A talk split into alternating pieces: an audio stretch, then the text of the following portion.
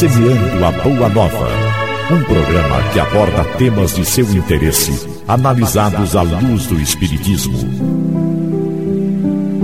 Este programa é uma realização do Núcleo de Divulgação Espírita, O Semeador. Estamos chegando aqui com o Semeando a Boa Nova um programa que estuda, debate, analisa temas do nosso dia a dia, sempre à luz dos ensinamentos espíritas kardecistas.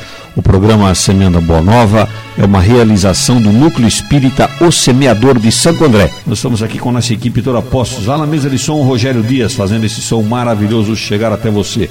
Na técnica, o Valdir Manente, na coordenação das perguntas do Sérgio Martins, Daqui do meu lado também o Hélio Delanossi e o Marinho Bardella para fazer os comentários. Hoje nós não temos convidado externo, o nosso programa hoje vai estar contando com a nossa equipe toda postos aqui, a equipe de produção.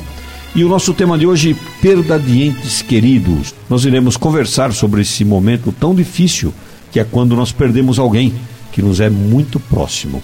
E eu começo aqui perguntando para o Marinho Bardella, Marinho, quando ocorre de uma pessoa muito querida falecer, é comum a família ficar aí consternada, achando que tudo acabou, que nunca mais vai ter possibilidade de conversar, de ver aquela pessoa. O que o Espiritismo diz, Marinho, a respeito desse pensamento? Bom dia, querido ouvinte. É com alegria que estamos aqui é, mais um sábado para conversarmos sobre a filosofia espírita codificada por Allan Kardec. O Espiritismo, é, nessa circunstância, é, é, não é diferente de qualquer outra religião diante do sentimento que as pessoas têm. Né? A dor da separação é uma dor que ocorre com qualquer pessoa em qualquer religião. Né? É, é, muito natural que, é, até mesmo quando nós estamos com um parente que uh, muda-se para um país distante, e que nós não vamos mais ver esse parente por um bom tempo, ainda que saibamos que ele esteja que ele esteja vivo, que um dia ele volta para nos visitar ou que um dia ele regressa ao, ao convívio da família, essa separação ela, ela, ela traz sentimentos de dor, porque é a falta que a gente sente da pessoa, né? Mas o que o Espiritismo traz de diferente diante da, da, da questão da morte é a sua fé, a sua convicção de que as coisas não acabaram. É a realidade da vida após a morte. Né? Uh, outras religiões falam da alma, falam da alma, falam da, da questão do para onde a alma vai uh, depois da morte, mas nenhuma delas assevera com tanta convicção como o Espiritismo que aquele parente que, vamos assim dizer, veio a falecer, uh, tem a sua alma viva continua pensando, continua agindo no mundo espiritual uh, e muito mais próximo de nós do que nós possamos imaginar em outras religiões. Uhum. E não se trata só de uma fé no sentido de termos crença nisso, né? Se trata de uma certeza, né? Uma certeza que vem tanto das experiências mediúnicas que fazemos na casa espírita, como aquela pelo próprio raciocínio, pela própria lógica que está tão bem descrita na codificação kardeciana. Muito bem. Hélio, deixa eu fazer uma pergunta para você, Hélio, com relação a essa questão do, do, dos mortos, dos falecidos. Nós aqui no Espiritismo nós chamamos, nós falamos uh, de desencarnados, porque entendemos que é o espírito que deixou a carne, deixou este ambiente terreno aqui, onde ele estava encarnado, materializado. É possível que uma pessoa, então, Hélio, ele se comunique com o seu ente querido, o seu parente, que já não está mais aqui, aquele que já morreu, que já faleceu. É possível de fato isso acontecer, Ed? É possível, sim. Nós temos inúmeros. É, é, existem comprovações a respeito disso, né? Se comprova, e principalmente quando essas, essas comunicações vêm por intermédio de médios sérios, né? De casas bem estruturadas. Então sempre há as comprovações das pessoas que estão recebendo essa essa comunicação, essa, essa orientação, muitas vezes até que vem lá da espiritualidade, ela identifica, identifica nas entrelinhas, inclusive, nos detalhes, que realmente essa comprovação existe, é, essa, essa comunicação existe. Uhum. Agora, Hélio, deixa eu aproveitar então, já que você está falando que é possível, Conta uma coisa para o nosso ouvinte aqui da Bacia Atlântica. O que, que nos comprova que essa comunicação vem realmente da pessoa que estava aqui encarnada, estava vivendo e que de repente morreu, foi para outro plano? O que, que comprova que é ela mesmo que está mandando isso, Hélio? Então, a pessoa que recebe essa comunicação, sim, como eu já disse anteriormente, ela vai identificar nas entrelinhas, num detalhe, sempre ah, quando essa comunicação vem e é, e é direcionada a uma determinada pessoa, ela, tem, ela vem no seu bolso, ela traz alguma coisa que só ela sabia, que só ela identifica, que, para que ela possa identificar uhum. que, a, que isso veio realmente da pessoa, da pessoa querida lá, né? Porque Perfeito. muitas vezes, muitas orientações nos chegam da espiritualidade são genéricas, elas chegam para todos, para todos que estão ali ouvindo num determinado local, ou se ouvem através da psicografia, que depois se transformar num livro, de alguma coisa, também que são para todos, né? Mas essas que são assim direcionadas específicas para, para uma determinada pessoa, do filho para uma mãe, ou da mãe para um filho, né? Do irmão para uma irmã, enfim, assim, uma coisa direcionada sempre ela traz, ela traz alguma coisa na, na, na nas entrelinhas ou até explicitamente que um detalhe que só a pessoa sabia. Uhum. É um apelido que ela é chamada, um detalhe da vida íntima assim da, da pessoa que ela identifica realmente que veio daquela. Daquela é, pessoa. seria vai uma um atestado de autenticidade né? Perfeito. Dizer alguma coisa assim que identifique que veio daquela pessoa uhum. mesmo né? Tá aí essa é uma das razões pelas quais nós dizemos que o, o espiritismo é uma religião consoladora porque ela nos dá a certeza e que a vida continua e que é possível estarmos sempre em contato. Não, estamos aqui com a nossa equipe, nós não temos convidado externo hoje, estamos com a equipe todinha postos produzindo o programa de hoje aqui para você, para entender um pouquinho melhor esse tema muito importante e que tanto nos conforta, perda de entes queridos. Deixa eu fazer uma pergunta para o Marinho aqui. Marinho, nós estamos falando que o Espiritismo entende e sabe que é possível falarmos, conversarmos com aqueles que já se foram deste, plan desse planeta, aqui desse plano, desse mundo material. Aliás, esse é o, é o grande mote consolador que o Espiritismo traz para a humanidade e aquilo que tanto nos conforta em muitas ocasiões, que tanto nos deixa mais felizes, mais uh, confortados quando nós perdemos aí um ente querido. No entanto, Marinho, eu queria que você explicasse um pouquinho para o nosso ouvinte uh, como é que isso se processa, quando isso se processa, por quê? Evidentemente, à medida em que você perde um ente querido, o tempo ele é muito importante, porque nos primeiros instantes, depois do desencarne, depois da morte, do falecimento, as pessoas ficam consternadas, ficam afetadas e gostariam de conversar, estar com o ente querido ali do lado, etc. Toda aquela cena uh, que se reveste o funeral, aqueles momentos são muito angustiantes, muito de muita, muita, muita tristeza, muita dor. E as pessoas gostariam de se comunicar imediatamente com o ente querido.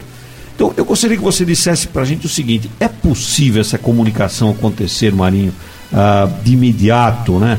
Uh, é, é, possível que uma pessoa possa conversar com ele logo depois que ele morreu, que ele faleceu? É possível isso de verdade? Porque a gente diz assim: ah, eu conversei com o meu avô que foi falecido há 15 anos, 20 anos. Outro fala assim: ah, eu conversei com meu pai que era falecido há 10 anos, 30 anos. Mas é possível, logo depois que morreu, desencarnou, faleceu, já conversar com o ente querido? Eu creio que a primeira comparação que nós podemos fazer, a primeira imagem que nós podemos fazer, seria uma coisa muito comum aqui da nossa terra, né? Vamos imaginar que um, um, um amigo, um ente querido nosso, é, parta para uma viagem longa, né? Essas viagens de, de avião que vai lá para o outro lado do mundo, que leva é, 24 horas, né? Para a pessoa poder chegar lá. Ainda que faça escala e tudo, mas é, se uma pessoa sai aqui do Brasil hoje e vai para o Japão, a viagem leva 24 horas, tá certo? De avião a, a mil quilômetros por hora leva tudo isso, né? Uhum. Com escala e tudo. A pessoa partiu, foi para lá. Não adianta a gente querer conversar com ela porque ela está dentro do avião, né? não pode se comunicar, não há como. Nós temos que esperar aquela pessoa chegar lá para podermos estabelecer um contato. E também não é de imediato, porque chega lá, passa por alfândega, passa por isso, passa por aquilo. E esse período é um período de período, angústia, é um né? período de angústia, porque está todo mundo querendo comunicar, quer notícia, quer passar com um recado urgente. Que... E essa, essa imagem, é, que é grotesca, vamos assim dizer, ela pode ser comparada também com o, o desencarne, ela pode ser comparada com o processo de desligamento do corpo. Ou seja, existe uma transição. Né? Quando a alma desencarna aqui e, e, e, e se constitui no espírito liberto, se constitui no espírito livre, consciente, uh, lá do outro lado, existe um período de transição. E esse período de transição não é, não é absoluto, ele é relativo à condição espiritual de cada um de nós. Né? Aqueles de nós que, que somos espiritualistas, aqui, aqueles de nós que estudam a questão da realidade da vida, aqueles de nós que têm o costume de fazer uma prece, aqueles de nós que pensam na, a, que procuram fazer com que sua alma, seu espírito domine o seu impulso da matéria, né? Esses têm mais facilidade e o tempo de, de conseguir adquirir a plena consciência já na condição espiritual do outro lado é menor, né? Agora outros não, né? Então esse período de transição é um período que é, prejudica a possibilidade da comunicação. E não é só isso, às vezes a pessoa sofreu é, o falecimento por um, por um processo traumático, né? pode ter acontecido um processo de uma morte prematura, dolorosa, como a maior parte dos casos. E esse trauma também ele tem que ser primeiro resolvido para que o íntimo da, da, daquele espírito, para que ele adquira de novo um mínimo de paz e de condição, de serenidade, para poder pensar com, com, com integridade, vamos assim dizer, espiritual e poder estabelecer uma comunicação. Portanto, os casos são muito variados, né? Há casos, nós sabemos, se a pergunta é possível, a resposta é tecnicamente é possível. Nós sabemos que há casos de pessoas que estão tão preparadas para a morte, estão tão preparadas para a sua viagem de regresso ao plano espiritual, que a comunicação é quase que imediata depois. E tem pessoas que estão tão despreparadas e, e lutam tanto contra aquilo que elas nem podem, nem podem saber que desencarnaram, porque elas estariam se traumatizando psicologicamente muito. E há um uhum. tempo de preparação para isso. Portanto, a resposta é pode, mas isso é conquista de cada espírito, é conquista espiritual de cada alma, saber quanto tempo ela leva para poder conseguir o mínimo de condição espiritual para poder se comunicar com o parente. E essa, esse prazo nós sabemos que normalmente ele não é tão curto, né, não, né, Marinho? Ele, pode, é. ele demora um pouco, né? Até para questões de adaptação do espírito lá no plano espiritual, a preparação dele. Quer dizer, possível é, mas é muito improvável que aconteça é logo nos primeiros instantes depois do Exatamente, falecimento, é. né? Muito bom. Vamos fazer uma perguntinha aqui para o Hélio Della Nossa. Hélio, ah, essa comunicação com o, o nosso ente que já faleceu, que está no outro lado, é sempre necessária a participação de um médium, daquele chamado médium, para fazer a comunicação com esse parente que já está do outro lado? É sempre necessário o médium, Hélio? Ou tem alguma outra forma de conversar também com o parente que está lá? O médium, quando ela é, a pessoa está em estado de vigília, a pessoa está acordada, vamos dizer assim, ela está acordada e, e ela, ela recebe essa comunicação de forma, de forma assim, direta, sempre vem através de um médium uhum. através de um médium. E precisa ser no centro espírita, Hélio, necessariamente? O ideal é que seja, né? O ideal é que seja, mas nós, quando em locais onde não existem centros espíritas constituídos, e muita gente faz, tem médiums que trabalham dentro de casa, uhum. no, no, interior, no interior principalmente, nas fazendas, em locais distantes onde não tem centro espírita, ainda existe muita gente que faz que a médica que atende dentro de casa, ainda assim, no, no mas tem um centro dentro da sua própria casa, né? Dizer, mas existe ainda, é cada vez mais raro, mas ainda existem esses casos. É, eu, eu, se desaconselha esse tipo de prática, não é aconselhável, é melhor que não se faça, mas aonde não há não há o centro constituído, então uhum. às vezes usa desse recurso, né? Mas a pessoa também pode se comunicar com o seu ente querido através de, da inspiração, através do, do do sonho, né? À noite, durante o sono físico. Então ela está ela tá dormindo e ela faz uma visita, ela, ela é levada até onde está o, uhum. a pessoa que desencarnou normalmente, quando o caso como o Marinho Conto falou agora, um caso muito traumático. Eu já, vi, eu já assisti um caso, por exemplo, de mãe que foi levada para de uma criança que desencarnada, de ter idade ainda, e, e a mãe foi levada em sonho até é, durante o sono físico até onde estava o seu filho, lá na espiritualidade, para que ela se tranquilizasse. E depois daí para frente ela se tranquilizou, que ela viu que estava, que estava assistido, que estava sendo, estava protegido, enfim. O, é, eu até ousaria dizer que acontece sempre o que for, o que é necessário, sabe? Uhum. O que é conveniente que aconteça, né? Dizer, se não for conveniente, essas coisas não acontecem, as comunicações fortuitamente, por, por um, ah, eu quero, vai, deixa eu ver como é que está lá agora, como se fosse a pessoa, deixa eu ver, meu filho viajou, deixa eu ver como é que ele está lá, o que você está fazendo agora, filho? Tá, você está almoçando, você já comeu, sabe, uma coisa assim, sem... Não, quando acontece, acontece porque realmente tem uma necessidade, né? Uhum. É, senão não é fortuitamente assim, não, não. Para o conforto, para, o conforto, para por alguma uma, uma obra em andamento. Um andamento, a família e tudo, e até principalmente no caso de mães e filhos, é, é muito uhum. comum, né? Acontecer.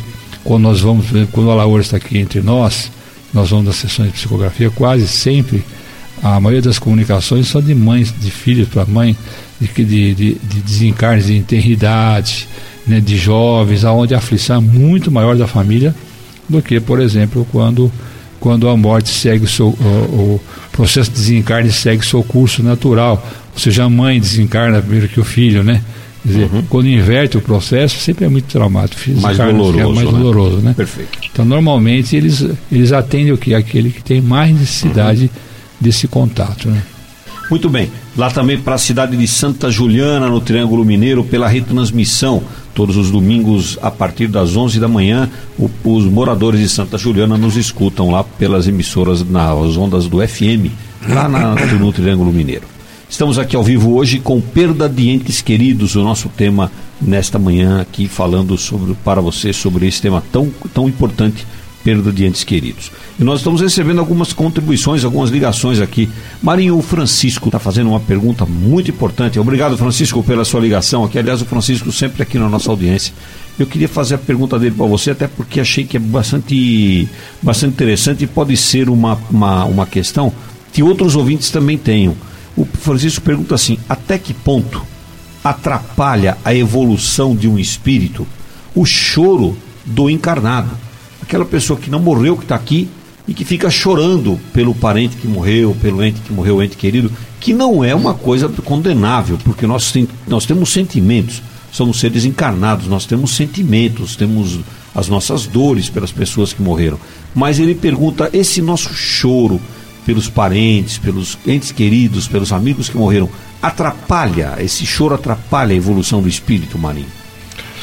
Bom, inicialmente temos que uh, considerar, Toríbio, que a dor da perda de um ente querido é, é algo natural, né? É natural porque é uma separação, ainda que nós espíritas tenhamos a convicção, a nossa fé espírita, a nossa fé raciocinada nos diz claramente que trata-se de uma separação temporária, né?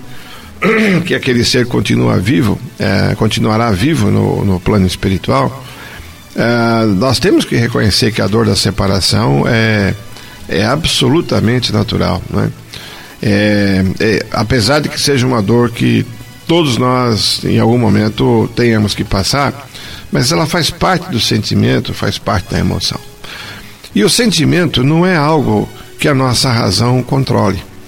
O sentimento não é algo que uma que a nossa que a nossa inteligência, a nossa razão eh, possa ter eh, eh, total, absoluto controle sobre ela.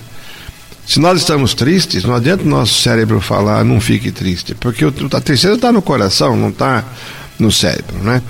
Então, é, é, nós não, não, temos como é, dizer que, por ser natural, faz parte da natureza esse sentimento, é, é muito comum que, que isso ocorra. Agora, a partir de um certo ponto, esse, essa, essa, essa mágoa, a partir de um certo ponto, esse desespero é, começa sim a prejudicar o espírito. Né? Uhum. Passado aqueles momentos de consternação, passados aqueles momentos né, de, de impacto pela, pela, pela, pelo fato, né? Quando a vida retoma a sua normalidade, quando a vida começa a nos chamar para retornarmos à normalidade, né? o desespero acaba sendo uh, impróprio.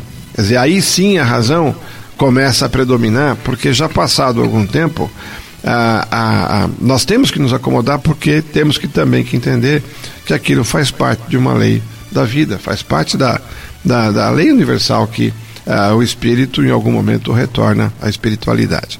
Então, quando esse momento chega, que já deveríamos estar regressando à normalidade, já deveríamos estar mais serenos, né, com mais paz, se continuamos com uma com um, um, desespero, que aí sim nós podemos desejar nessa altura irracional, né?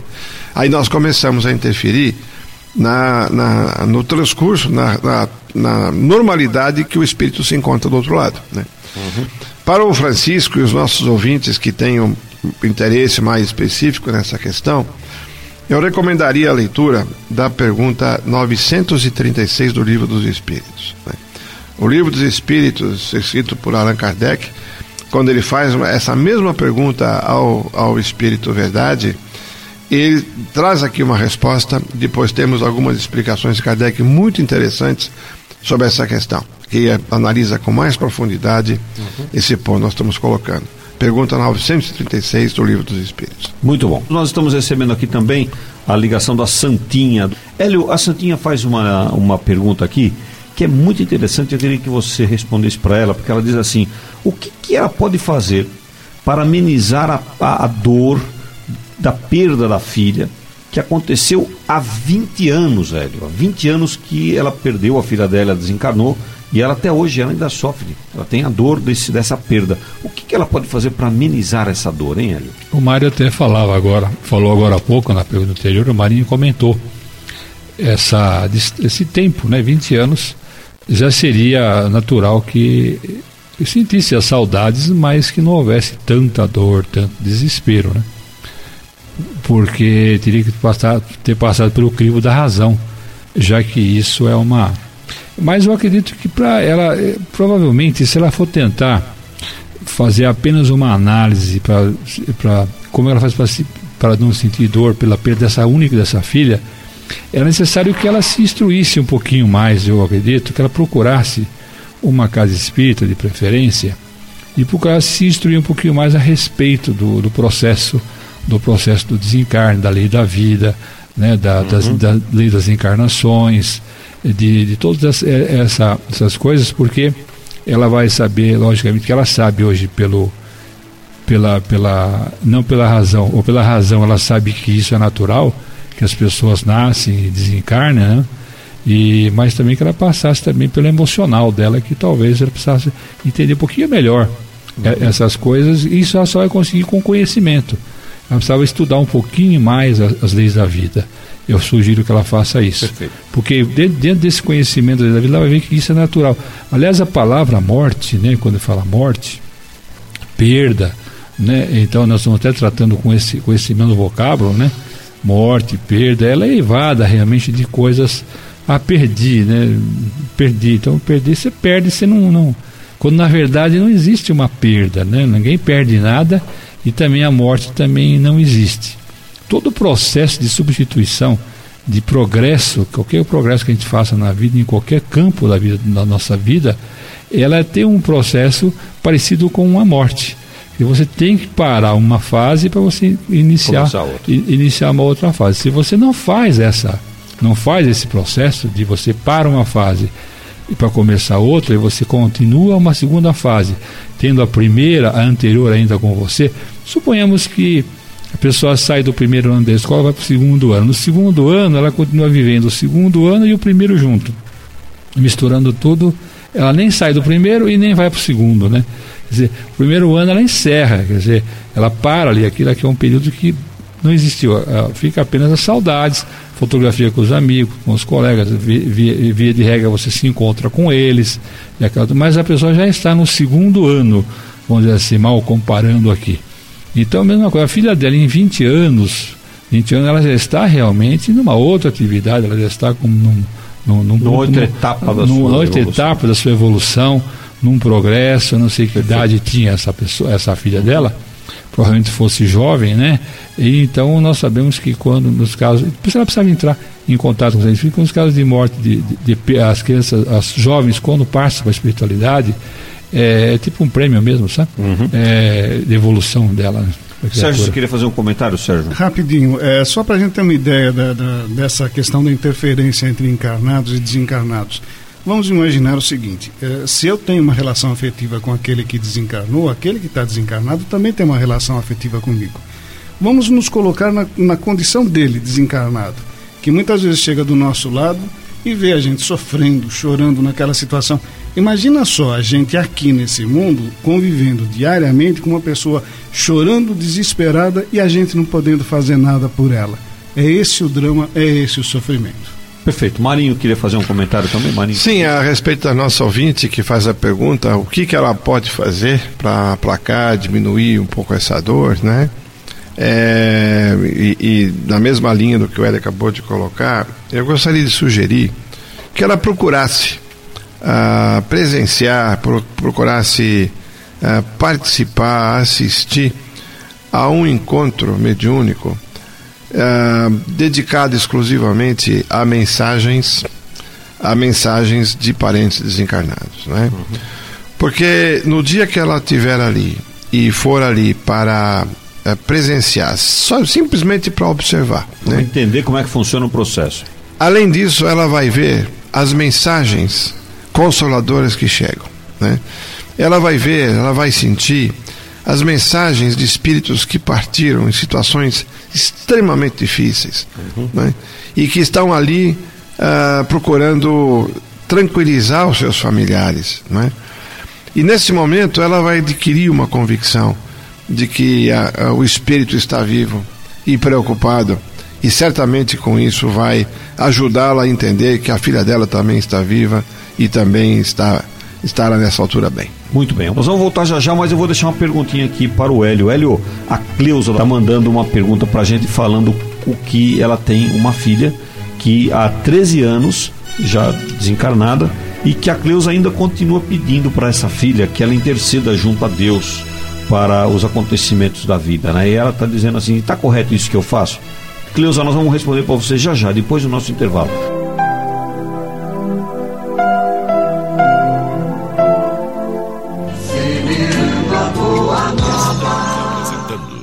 Semeando a Boa Nova, um programa que aborda temas de seu interesse, analisados à luz do Espiritismo.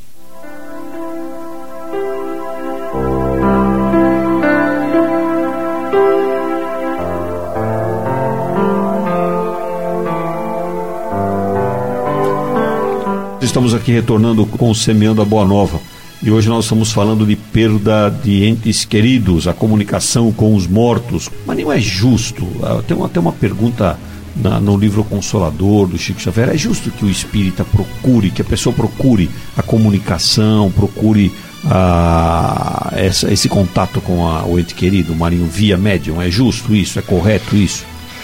Ah, é, é, é, legítimo, vamos assim dizer, né? Uhum. É, que se é justo ou, ou, não, acho que é uma questão que somente o pai pode é, dizer. Mas é muito legítimo que a pessoa busque, até porque se ela está buscando, é porque ela já crê na sobrevivência após a morte. Uhum. Se ela está buscando, é porque de alguma maneira ela necessita daquele conforto, né? Para aquela dor que, que ela tem. E como aqui foi colocado pelo Sérgio, não é apenas a dor daquele que está do lado de cá, né? Mas também é a dor de quem está do lado de lá que nos vê sofrer, que nos vê no desespero, né? Como a gente acabou de, de colocar, uhum. né? Então a legitimidade é total nessa questão. Agora, o que é importante é nós observarmos, nós guardarmos no coração a certeza, a convicção de que a justiça é do Pai, não é? E que nós não podemos, na realidade, é, se, a, se, a, se a busca é legítima, a exigência não é legítima, né? Uhum. Porque nós não sabemos se aquela comunicação é possível. Nós desejarmos, nós ansiarmos, nós queremos aquela comunicação, é muito natural, é legítima, como a gente colocou. Mas nós uh, exigimos que ela ocorra, nós ficarmos assim revoltados porque ela não ocorreu. Isto não é justo. Isso nós não podemos, porque nós não sabemos a condição em que o espírito se encontra. Nós não sabemos se os méritos envolvidos, tanto de quem está do lado de lá como está do lado de cá, já permite essa comunicação. Uhum. Porque nós também temos que observar que se não fosse pelo recurso mediúnico, em, por outros recursos, nós não teríamos condição né, de ter essa comunicação tão presente. Nós teríamos que estar tendo essa comunicação através de um sonho, através de um sentimento interior. E para tudo isso nós precisamos ter uma certa serenidade e precisamos ter mérito também para isso, né? Então, talvez a resposta mais objetiva à sua pergunta, Toríbio, seja a de que é, é legítimo a gente anseiar, querer, pedir, mas não é justo nós nos revoltarmos, nós nos decepcionarmos se aquilo não ocorre, porque existem leis superiores a nós que regulamentam, que regem essa, essas possibilidades, né? uhum. né? Porque ela sempre é espontânea, como o Valdir bem lembrou aqui no aviso, né? Como é uma palavra, uma expressão que o Chico Xavier utilizava muito, né? Que em questão de mediunidade, o telefone toca sempre de lá para cá. Uhum. Nós recebemos o chamado, não somos nós quem chamamos. Muito bem. Hélio Delanossi, a Cleusa ligou para a gente para dizer assim que ela perdeu uma filha 13 anos atrás, e às vezes nas preces delas, nas dificuldades que a Cleusa tem, ela fica pedindo para a filha que peça a Deus a respeito dessa dificuldade. Está correto isso que ela está fazendo, ela, Hélio, pedir para a filha interceder ao Pai Celeste? Então, né, o caso da Cleusa é um caso comum, bastante as pessoas fazem muito isso. Nós temos sempre a impressão que a pessoa, porque desencarnou, ela então ela adquiriu uma condição superior à que ela tinha quando estava aqui encarnada.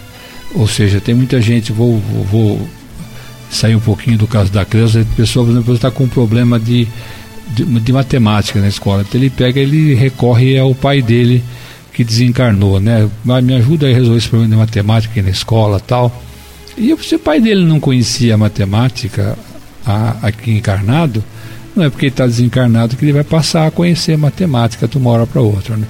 O que o pai dele vai fazer? Se o pai dele tiver bastante. É, vai ver a aflição do filho, né? Querendo resolver um problema desse tipo e vai é, buscar com alguém lá, ver se alguém sabe lá e vem ajudar, tentar ajudar de alguma forma. É, porque a pessoa não adquire o conhecimento nem a santidade por, só porque desencarnou, né? Então, quando nós recorremos, temos que tomar sempre esse cuidado ao recorrer à pessoa que está desencarnada, amigas nossas, filhos, parentes, enfim, nós não, não, não passarmos muita aflição para eles de coisas que eles talvez não estejam em condições de resolver para a gente. Para isso nós temos Jesus, a recorrer a Jesus, recorrer a Deus, né, Jesus, que poderá realmente saber direcionar a nossa petição a um espírito adequado que possa nos, nos ajudar naquele tipo de aflição que nós estamos tendo, né? Seja de saúde, às vezes de trabalho, às vezes ah, especificamente em alguma, em alguma coisa. Caso contrário, nós vamos só deixar o nosso ente aflito lá por uma coisa que também nem nós sabemos, nem ele sabe resolver também. Né? Aliás, lembrando aí, você, o nosso ouvinte, e inclusive a Cleusa especificamente, como diz o nosso saudoso trabalhador da doutrina espírita, o Silveira Sampaio, lá no plano espiritual tem um departamento só para receber pedidos da gente, né? A Antônia faz uma, uma, uma, uma, uma colocação aqui muito interessante, que pode ser a situação de muita gente. Ela diz assim que ela tem um filho que se suicidou. E muitas vezes ela fica perguntando: e aí, filho, por que você fez isso? E é ruim para ele que ela fique agindo dessa maneira.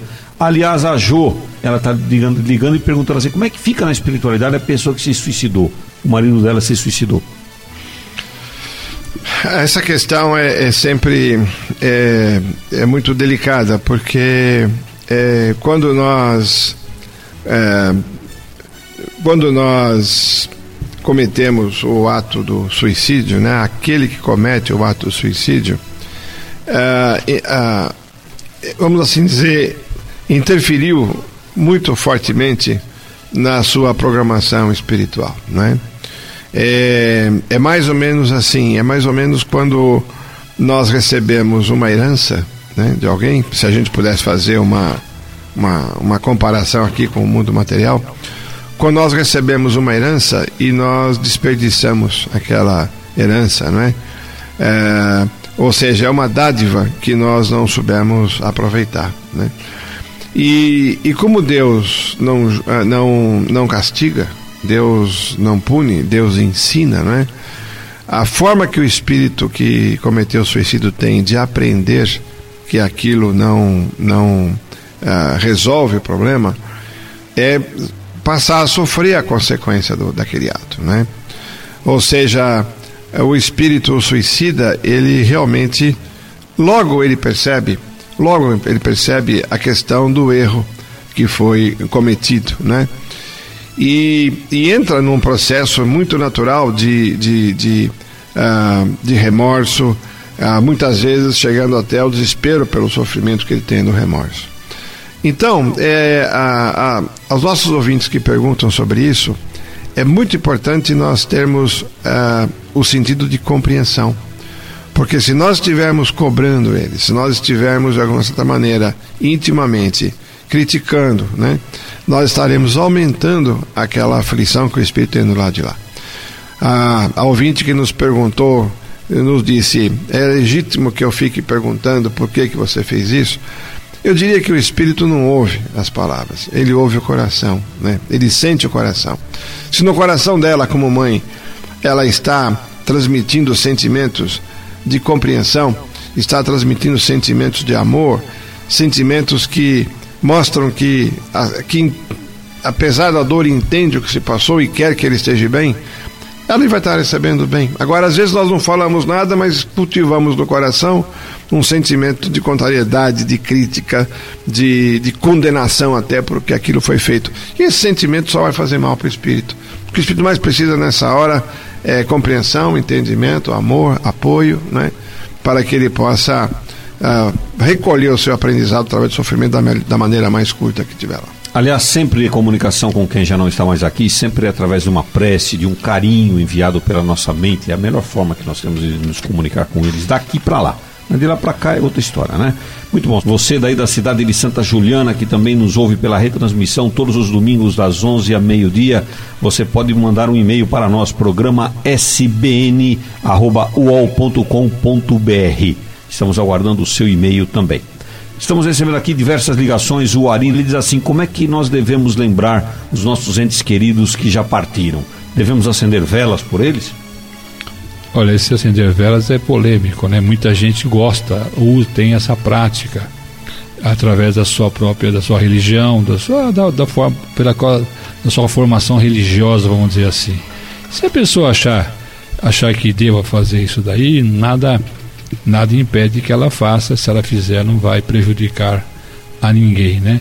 Mas a, eu diria assim que para o espírito que está desencarnado isso não tem muita, né? muita, muita importância não. A importância é maior que para quem está fazendo do aqui que lá, né? do que para quem está do lado de lá. Muito bem. Marinho, uh, estamos recebendo aqui uma ligação do Joaquim. Ele faz uma pergunta interessante, Marinho. Ele diz assim que o, um, colega, um colega dele sofreu um acidente e ficou em coma antes de desencarnar, antes de morrer.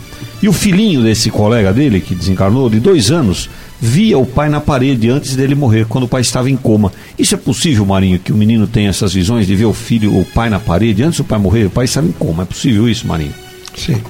Eu acho que a expressão na parede talvez seja uma forma de, de do, do, do, do pequeno menino de dois anos descrever que ele via como se fosse uma tela, como se fosse uma visão. Não vamos fixar na ideia da parede, né? É parede, vamos ficar na ideia da visão que ele teve, é. né? Sem dúvida nenhuma é possível. Podia ser em outro lugar, não podia é, ser na parede. É, né?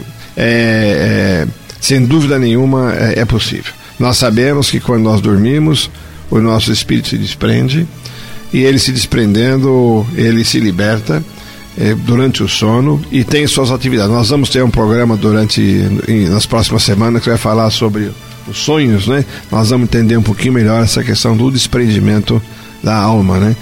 Mas a coma, o estado de coma não é diferente do que um sono profundo, né? Uhum. Então o espírito se desprende naturalmente e, e, e, e, principalmente a criança que é muito sensível, que tem uh, uh, eivos de, de, evidência, né? que não é só o espírito do pai que ele pode ver, ele pode ver outras coisas também, até o momento que a sua sensibilidade vá se fechando, né? Mas é perfeitamente possível, sim. Hélio, a Geni diz assim, que ela tem quatro filhos e apenas um deles sonha com o pai que já morreu. O pai morreu há oito anos, hein? E ela diz que eles não, vivi, não viviam muito bem. E ela gostaria de saber por que, que ela não sonha com o marido e o filho sonha, um único dos filhos sonha com ele. O, o que sonha que não vivia muito bem? Não, não, não, não. É, é, é assim. Ah. A família da Geni e o marido dela desencarnou há oito anos. E ela, ah. ela, o marido e mais quatro filhos. Desses quatro filhos, só um sonha com o pai. E a família não vivia muito bem, tinha alguns problemas de, de relacionamento. Acho que é até por isso que nós já dissemos anteriormente, né? Uh, talvez ele tenha mais necessidade desse tipo de contato do que ela. Então, esse contato é feito mais com ele, ele sente um pouco mais a ausência do pai. Então, isso, há uma compensação durante, durante o sono físico dele. Uhum. A essa aqui vai para o nosso companheiro, o Sérgio. O Sérgio, ele fica aqui do meu lado, separando as perguntas, fazendo tudo, me falando, entra com essa, não sei o que, tal, tal, tal, tal. Você que está do outro lado não está vendo, é evidente. Mas agora eu vou fazer uma pergunta para ele. Sérgio, a Neide, ela está fazendo uma pergunta muito interessante. Ela diz assim: quando nós desencarnamos, quando nós morremos, vamos embora desse plano aqui, existe a possibilidade de escolhermos não voltar mais para cá? É possível, eu não quero mais voltar para esse lugar, eu quero sofrer mais, não. É possível, Sérgio? É possível a gente desejar isso, não é possível isso acontecer, né? Porque a única fatalidade que existe para o espírito é a evolução. E a evolução se dá nos dois mundos. A evolução se dá tanto aqui no lado encarnado como no lado desencarnado. Mas nós precisamos recorrer, nós precisamos mergulhar na carne para viver certas situações que somente encarnados a gente pode pode viver. Então a gente pode até postergar um pouco isso, pode enrolar empurrando com a barriga mais para frente, mas um dia vem Deus na sua bondade infinita e fala: "Meu filho, tá na hora". E aí a gente reencarna querendo ou não querendo. Hélio, deixa eu fazer uma pergunta para você. As casas espíritas que fazem os contatos com os entes queridos, que fazem essa comunicação, é, como são todas que fazem, aquelas que fazem pode cobrar isso, Hélio? Olha, se, se cobrar, qualquer cobrança que forem feitas, a qualquer título, você se afaste. Se afaste porque você vai estar é, provavelmente com grande possibilidade que você esteja diante de alguma coisa que não. Até a pessoa pode achar que está fazendo certo, mas não estará. Né? Então os bons espíritos se afastam rapidamente da onde existe qualquer tipo de cobrança sobre, a qualquer título. Então afaste-se, afaste e procure aonde o serviço é gratuito, porque é muito mais seguro. Uhum. E nós estamos aqui chegando nos limites do nosso tempo, aqui não temos mais tempo para nada e vamos deixar aqui uma mensagem de conforto. Hélio, uma palavra só de conforto para aqueles que perderam os entes queridos. Fé em Deus. Muito bem. Estamos encerrando o Semana Boa Nova de hoje. Uma boa semana para você, ouvinte. Obrigado por você ter ficado conosco. Na próxima semana, neste mesmo horário, nos encontraremos novamente para analisar mais um tema de muita importância em sua vida. Uma boa semana para você ouvinte. Semeando a boa nova.